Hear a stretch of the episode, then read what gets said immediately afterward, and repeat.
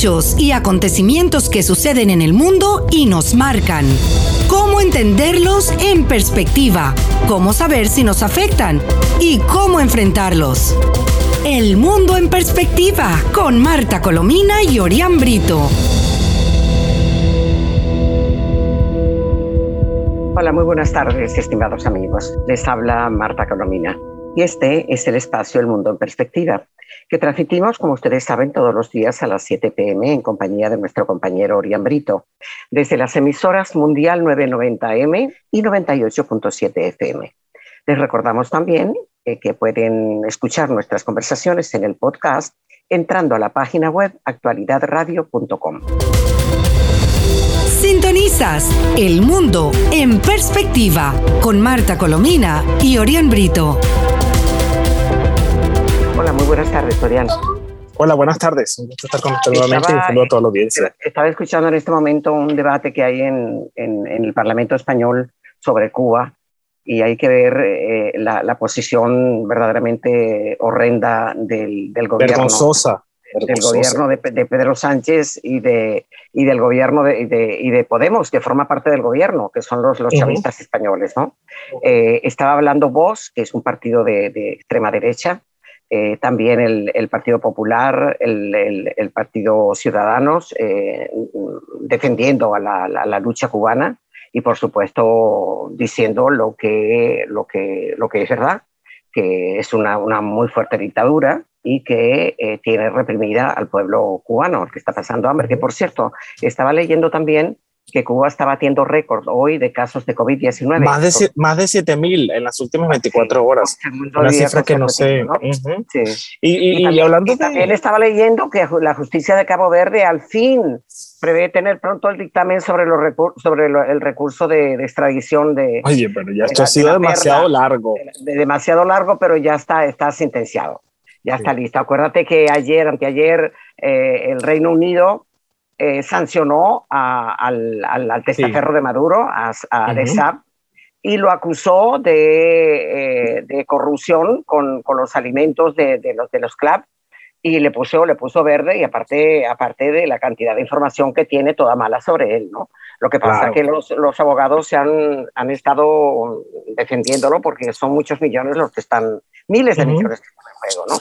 Sí, sí, sí. Pero lo indefendible, con todo y que el régimen de Maduro intenta hacerlo ver como un diplomático que no lo es. Sí, simplemente sí, un testaferro. Mira, por cierto, eh, que está muy buena la posición ahora de la Organización Mundial de la Salud, a pesar de que su director, presidente, fue elegido con el apoyo de China y defendido por China, pues uh -huh. ahora está reiterando a China que el mundo necesita entender el origen del COVID y, claro. y, y necesita auditar los laboratorios de China, ¿no? Uh -huh. eh, y China ha respondido con una arrogancia impresionante, pero hoy Estados Unidos le ha respondido diciendo que es, es uh, irresponsable, ¿no?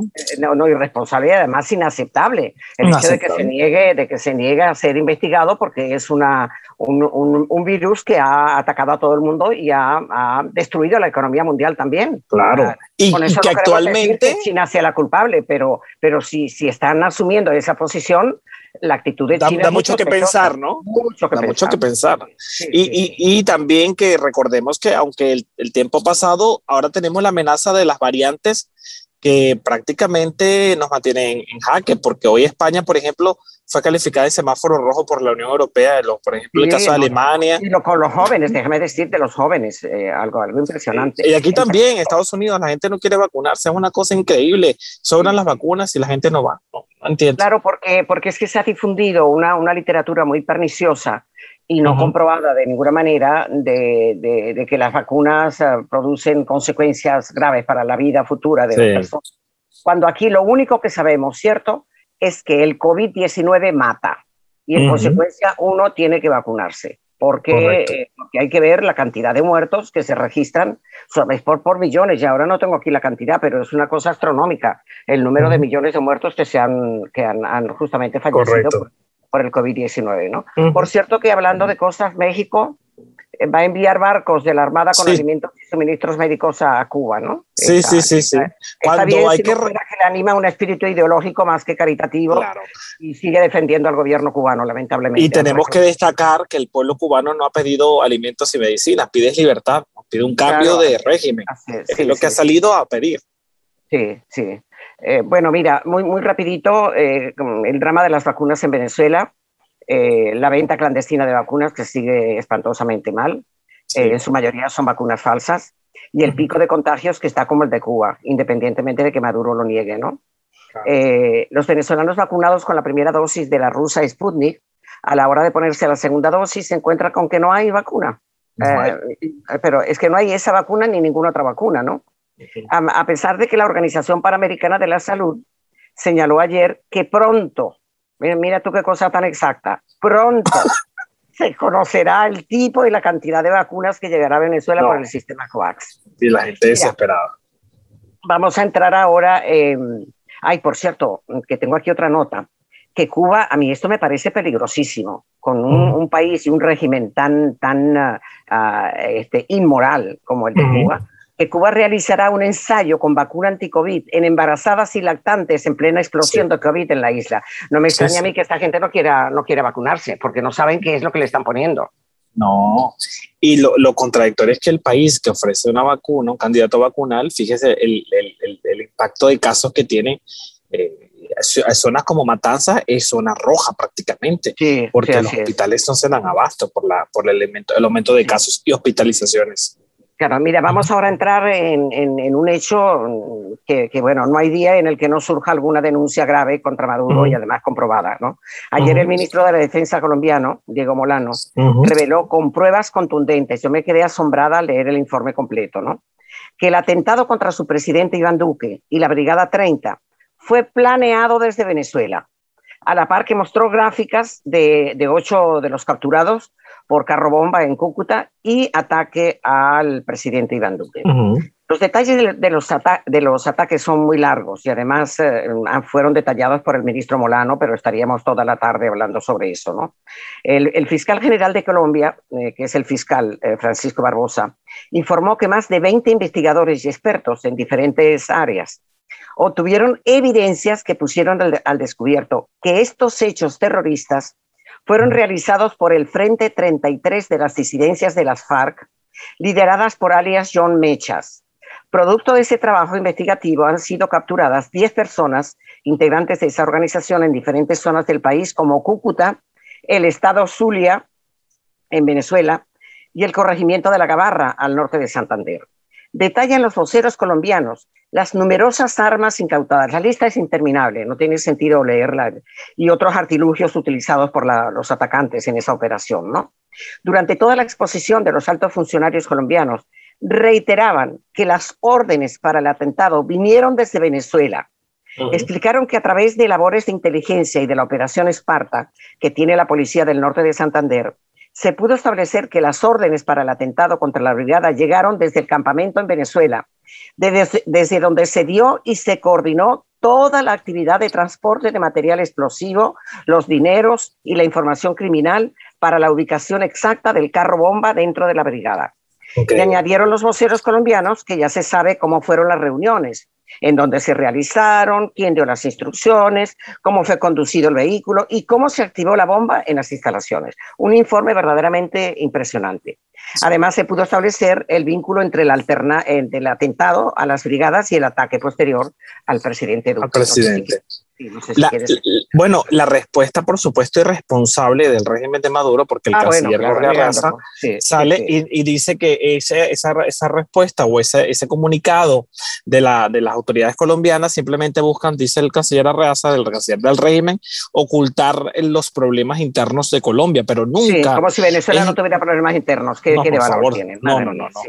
bueno, mira, han surgido muchísimas críticas contra el sector empresarial venezolano eh, o lo que queda de él, porque no sabemos realmente lo que queda de él, por haber invitado como conferencista de honor en el acto de instalación de la Asamblea Anual número 77 de Fede Cámaras a la vicepresidenta de Maduro, Delcy Rodríguez. Pero realmente lo que omitimos el otro día, porque no teníamos todavía disponible la información, es que en dicho acto también ocurrieron muchísimas cosas. Y la más sonada fue la lectura hecha en el acto de una carta dirigida a Maduro por el cardenal Petro Parolín, que es secretario de Estado de, la, de la Santa Sede, ¿no? Sí. Y además fue leída en voz alta, en pleno acto de la Asamblea número 77, por Monseñor Ricardo Barreto. Que aquí yo hago un paréntesis para declarar y para fortalecer y para agradecer la valentía de la Iglesia venezolana. Eh, porque hay que ver que la conferencia episcopal, los obispos han estado siempre al lado del pueblo y lamentablemente, bueno, eh, no, no tienen el mismo apoyo desde el Vaticano por razones que hemos comentado más de una vez, ¿no? Eh, poco antes de la intervención, intervención de, Elsie Rodríguez, fue leída, como, como les digo, la carta del cardenal del Vaticano, que contiene exhortaciones de otra anterior también, enviada a Maduro por el mismo cardenal en el año 2016. En esa del 2016, eh, eh, Parolín solicitaba a Maduro la liberación de todos los presos políticos, la aceptación de la ayuda solidaria del mundo y no, el rechazo que mantenía permanente, el caso de represión de la disidencia y de las ONG constante, ¿verdad? Y elecciones libres para salir de la crisis. En esta nueva carta, el cardenal Parolín sostuvo en la lectura que, comillas, es importante que la sociedad civil sea también protagonista de la solución a la grave crisis por la que atraviesa Venezuela. Y señala también que la solución solo se dará si los venezolanos y especialmente los que tienen responsabilidad política, vale decir Maduro, estén dispuestos a sentarse y a negociar de manera seria y responsable para llegar a acuerdos que abran la puerta a soluciones a la grave crisis que vive el país el que vive el país. Bueno, la ira de Maduro, ¿tuviste los, los calificativos que le dio al señor Parolín? Bueno, yo de inmediato. Dice, cito textualmente, como un compendio de odios, venenos, rencillas, casquillo, tú has visto una palabra semejante, cinismo, del desastre nacional, como si mm. no fuera Maduro el desastre nacional. Dice, cuando se está hablando de producir, ¿de qué, de qué producción está hablando? Si en Venezuela se importa, todo y se están haciendo millonarios con las importaciones. Eh, además, que están exentas de impuestos, a diferencia de los impuestos que pagan los productores venezolanos. Dice, dice Maduro, vino un cura que no conozco y leyó una carta supuestamente de Pietro Parolín que era un compendio de odios. Y Maduro puso en duda que la misiva fuera ciertamente de Parolín. por él. Pero, eh, pero, pero, fíjense que la carta, la carta dice eh, cómo llegar a, resultados concretos, ¿no? Pero el propio Maduro, que se indigna por la carta, sale ayer y dice que están dispuestos a ir a una, de, una negociación en México, pero para llegar a acuerdos parciales. Parciales, subrayalo, parciales, parciales, parciales y que le levanten las sanciones. No, eso es su prioridad. es que, es que es insólito. Mira, después de la razzia, que envió a la cárcel a los investigadores y defensores de los derechos humanos de Fundarredes. El secuestro y el aislamiento de, al, que ha sometido al pobre diputado de Voluntad Popular, Freddy Guevara, que no lo Freddy Guevara, que nadie sabe dónde está. Y al, un sinnúmero de líderes de dicho partido que fueron también detenidos o están perseguidos, que se han tenido que refugiar en embajadas, ¿no? De haber aumentado 28 presos políticos en poco menos de dos semanas en este momento sobrepasan los, 328 presos políticos en, que, que, antes no llegaba, le, faltaban, le faltaba uno para llegar a los, a los 300, ¿no?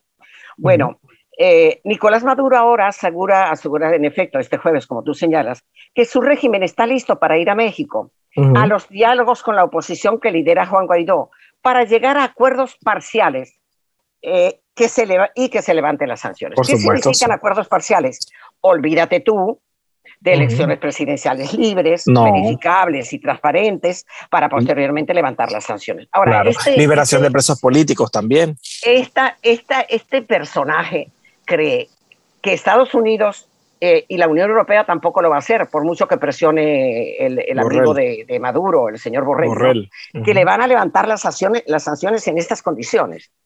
con un país que tiene absolutamente preso y una represión que ha, ha, recrudecido en estos días de, manera, terrible. bueno, bueno, lo que dice Maduro es, lo repito, toda la, la oposición, y estos son comillas, va a participar en la mega elección de las regionales. Eso es lo que él ofrece, las, las, elecciones regionales que ya están absolutamente eh, señaladas como fraudulentas, porque la, mayoría, la mayoría del Consejo Nacional Electoral es chavista, ¿verdad? Ahora, y, por otra parte, hay un montón de inhabilitaciones de partidos políticos suspendidos, etcétera, ¿no? Eh, dice, felicito, palabras de Maduro, a todas las oposiciones que van a elecciones. Hay sectores extremistas que no abandonan el camino eh, de, la violencia, Pero bueno, estaremos con los ojos abiertos para anticipar cualquier amenaza de violencia. No, no, no. Como, como el caso de la Cota 905. Algo bueno, Jorge Rodríguez, fíjate tú, presidente de la Asamblea Nacional Fraudulenta de Maduro, le dijo eh, a la oposición y al gobierno de Noruega, que están ahí mediando, los pobres, estamos listos para sentarnos a tratar todos los asuntos que haya que tratar, para llegar a acuerdos parciales por la paz y la soberanía de Venezuela. Parciales otra vez lo dijo. espera, que no, todavía no he llegado ahí. Parciales, de acuerdos parciales, para que se levanten las sanciones criminales. Me alegra, dice el cínico, que opositores se postulen en las elecciones y que abandonen el, el golpismo y la fantasía. Y fíjate, eh, añade, estamos listos para ir a México para las elecciones, repite otra, otra de nuevo parciales, y mira lo que dice de la oposición. El tono de Rodríguez es tan amenazante que solo en el día de ayer se expresó así de la oposición. Guaidó visitó mercenarios. Tarazona es agente de Duque y López ha robado millones. No. ¿Qué hacemos con, con, personajes así? ¿Tú crees que no? ¿Y cómo se sienta alguien gastar dinero para ir a México? ¿Ah? No, para nada, para nada. Yo lamento que la comunidad internacional, yo no creo que sea tonta, pero me parece que no ve lo que nosotros está más claro que el agua. Eh, eh, ya está muy desesperado. Venezuela se ha convertido en un problema gravísimo, porque es que Maduro está en una, en una situación con una actitud vinculada al narcotráfico, al terrorismo. Y al terrorismo, porque si, si, un, si, un magnicidio... un peligro enorme para, para el mundo, y sobre todo para el continente, y para porque Estados si Unidos, para claro, Estados Unidos. Pero si un magnicidio se planifica desde tu territorio, imagínense de qué estado estamos hablando. Sí. Bueno, fíjate, para concluir este, este capítulo, al buen entendedor, pocas palabras. Uh, pocas palabras bastan, decía mi abuela, ¿no? Maduro plantea que solo se, cederá acuerdos parciales, es decir, parciales. posiblemente levantar las inhabilitaciones para que la oposición participe en las fraudulentas elecciones regionales del 21 de noviembre a cambio del levantamiento de las sanciones. Nada de elecciones presidenciales limpias, ni, o sea, el juego trancado, el juego está trancado antes de empezar. Para claro. Y, la realidad es que en el caso de las elecciones eh, regionales, para aquellos que creen que eh, pueden participar o recuperar un espacio con ese, porque con esa teoría siempre se postulan, eh, la realidad es que aunque no le pongan un protector, hay una ley, una ley de comunas que está impulsada por la Asamblea Nacional Espúrea, que ya, ya, ya le deja claro que ahí nadie va a gobernar que no sea comuna o gente del chavismo. Oye, oye esto porque Maduro se sorprendió ayer porque los integrantes de la Comisión de la Unión Europea están muy preocupados, y se lo han participado todos, por la ley de ciudades comunales, aprobada ya por la Asamblea Fraudulenta de Maduro, con la que las comunas van a sustituir, como tú bien señalas, a gobernaciones y alcaldes, por mucho que Maduro lo intente ocultar, ¿no? Al respecto dijo Maduro, mira tú la, la, la, insidia y el, el cinismo, ¿no? Por ahí vino una comisión de la Unión Europea que se reunieron con todos los poderes públicos del país y a todos les dijeron que estaban muy preocupados por la ley de ciudades comunales. Pero la verdad a mí me sorprendió mucho que, que, que, estuvieran creyendo en mentiras que tratan de levantar contra la ley de ciudades comunales, una ley que viene a darle poder a los vecinos a las comunidades a constituir una nueva democracia, más poderosa y nueva, un nuevo modelo democrático. Eh, bueno, y no sigo leyendo porque realmente esto es vomitivo, ¿no?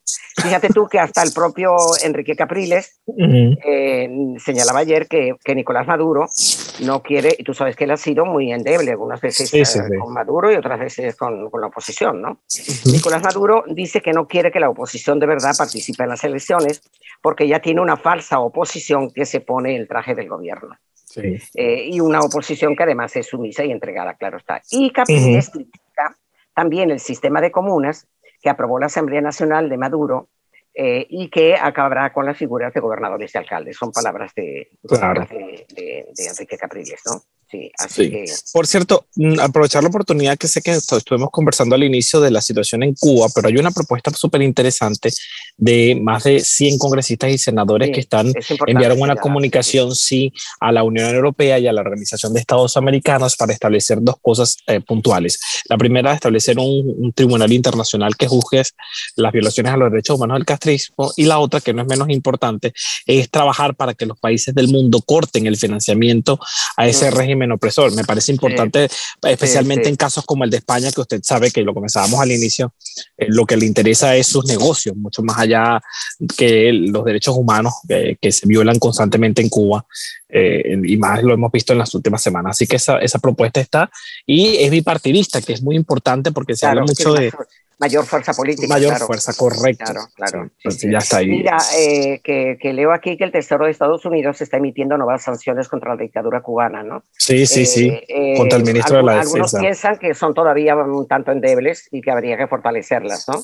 Sí, hay, hay, mucha expectativa porque, claro, la administración Biden, por un lado, dijo que iba a estudiar el tema de las remesas, la, la, reactivación de la Embajada de Estados Unidos en La Habana, pero la realidad, como lo dicen las voces del exilio cubano, que tienen más de 50 eh, años en, en, esa misma voz, parece mentira, ¿no? Que 60 años después sigamos en esto. Eh, eh, piden es libertad, no es remesas, no es, no es embajada. Sí, sí, sí. sí. Y, y, por cierto que eh, Estados Unidos está imponiendo sanciones también contra funcionarios de la dictadura cubana, ¿no? Entre uh -huh. ellos justamente los que se encargan de violar los derechos humanos. Uh -huh. eh, hay unos que tienen un sobrenombre, eh, águilas, no, no, no, no, no, seguramente tú sí. lo sabes. No sé qué negros. Sí. Lo, las boinas negras, las bueno, boinas negras, exacto. ¿no? que son, son la, lo, lo, los represivos los más, prácticamente. Los más carniceros, aparentemente, sí. Sí, sí, sí. sí. Bueno, fíjate, yo leí un trabajo, un trabajo muy interesante sobre uh -huh. los cuatro factores que explican por qué es tan difícil una reconciliación entre Estados Unidos y Cuba, ¿no? Uh -huh. y, y, primero anotan el peso de la historia y del nacionalismo, ¿no? El nacimiento de la República de Cuba no, no, de, no, no, se, no, se, no se produciría hasta el año 1902 con la entrada uh -huh. en vigor de, un, de una constitución que concedía a Estados Unidos el derecho de intervenir en la uh -huh. isla y el arrendamiento de, de, Guantánamo, que todavía lo tienen, ¿no? La segunda cosa es, eh, con el advenimiento de la Guerra Fría, la adopción de un sistema comunista de, de partido único en Cuba y la. Y la alineación de Cuba con, con Moscú durante la, esta Guerra Fría. Sí.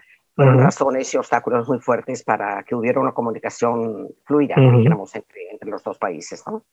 La tercera son eh, intereses económicos. Existen eh, eh, reclamos económicos de, por parte de Estados Unidos de cuando llegó Fidel Castro, que arremetió contra toda la propiedad privada y se quedó con todo sí. lo que no era de él, ¿no? Sí. Y entonces todavía, bueno, parte del, del, del, del, bloqueo consistió justamente en un mecanismo para reclamar las, las um, inversiones. Las propiedades confiscadas, sí. Uh -huh. Que habían sido confiscadas por Estados Unidos, ¿no? Uh -huh. Y la, la, otra, la otra también, y la, la último, el, el cuarto, cuarto factor, que es muy importante, es el poder que el exilio cubano ha adquirido en, en, en sí, Estados Unidos. ¿no? Impresionante. La importancia, la importancia porque es que llegaron, estudiaron, eh, ahorraron y se han hecho un, un, poder además organizado políticamente. Mira la cantidad sí, de es impresionante. senadores uh -huh. que hay. Senadores. Uh -huh. Se han convertido, de hecho, de hecho, es tan importante la presencia de la migración cubana en,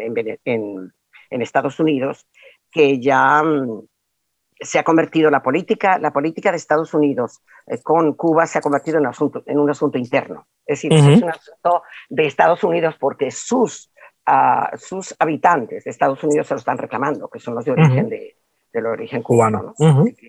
Yo estoy leyendo mucho y, y cada, cada, cuanto más leo, más, más me adhiero a la, a la lucha de, de, los cubanos por su libertad. ¿no? Que, es la, que es la misma y fueron quienes nos advirtieron el caso de los venezolanos sí, que, sí. que, podía ocurrir esto y llegó. Sí, sí. Bueno, Mire, eh, le quiero dar una información positiva porque Estados Unidos incluyó a los migrantes venezolanos para recibir las vacunas. Los que están en Colombia son 3.5 millones de dosis ah, de vacunas sí, lo modernas. Lo anunció también la, la, la sí, que es muy, sí, sí, que es muy positivo porque los venezolanos allá están y, y bueno, y hace y respecto a Perú, que usted sabe ya Castillo va, va, va arriba, ya el rey de España, eh, a, eh, Felipe VI, afirmó que va a ir a la toma de posesión de Pedro Castillo. Tiene el, que ir. Sí, el, el, sí, así el, que el vamos. rey va a todo, a todo lo que corresponde a América Latina, ¿no? Sí. Y, y, eso es importante a ver si neutraliza el personaje, ¿no? Porque, sí, porque hay que ver. Sí. Uh, Me preocupa mucho. Mira, mira, mira esto, eh, los gritos que pegaba a mm. Rodríguez eh, culpando a las sanciones de Estados Unidos eh, mm. por la crisis venezolana, ¿no? Fíjate, este, este, es un, pedacito que yo le envié a Julio César Camacho en, la participación que tengo en su programa. Venezuela convertida en un enorme parque de chatarra inservible que arruinó la, la, corrupción. Esta semana, a propósito de la acusación reiterada hasta el cansancio por el régimen de que son las sanciones de Estados Unidos las culpables de la crisis del país, apareció otra información que corrobora el despilfarro y el saqueo que el chavismo ha hecho del país. El parque eólico de La Guajira, yo lo conocí porque soy maracucha reencauchada, ¿no? El parque eólico de La Guajira es otro de los monumentos al desastre que la corrupción chavista ha desperdigado por toda Venezuela. Claro. 225 millones de dólares. Eso dice que se gastaron, pero seguramente que no se lo gastaron, sino que se lo cogieron y se lo llevaron a sus y se lo robaron. Pero eh, resulta que fue, eh, ah, dijéramos, ah, inaugurada en 2013 y hoy es un montón de chatarra. Eh, y allí Maduro dijo que, el mentiroso Maduro, claro, hay que decir, en el momento en que inauguró ese parque eólico, que he aprobado los recursos para la segunda fase de ese parque eólico de la Guajira. Hasta el cuando la primera, cuando la primera para no, haber, para no haber, no hay ni agua, ¿no? Así que, bueno. Terrible. Este, bueno, ya, mira, para, otra cosa, que Estados Unidos celebró las sanciones del Reino Unido contra Alex Saab y Álvaro Pulido, este, eh, y independientemente de que haya, protesta por parte de... ¿Tienes alguna nota más? Sí, ya para concluir el tema de Haití, hoy fueron los, los actos fúnebres del expresidente Jovenel Mois, y bueno, hasta tiroteos hubo en el acto, en las fúnebres, por supuesto la investigación continúa y esto es una novela lo que ocurrió allí. Yo te voy a decir una cosa, yo que lo leo todo, leyendo la, la muerte, eh, es que hay como siete o ocho eh, acusados de, de la Sí, sí, sí, todo el mundo lo odiaba, todo el mundo se odiaba unos a otros. sí, es terrible. Verdaderamente terrible, ¿no? Es terrible, eh, sí.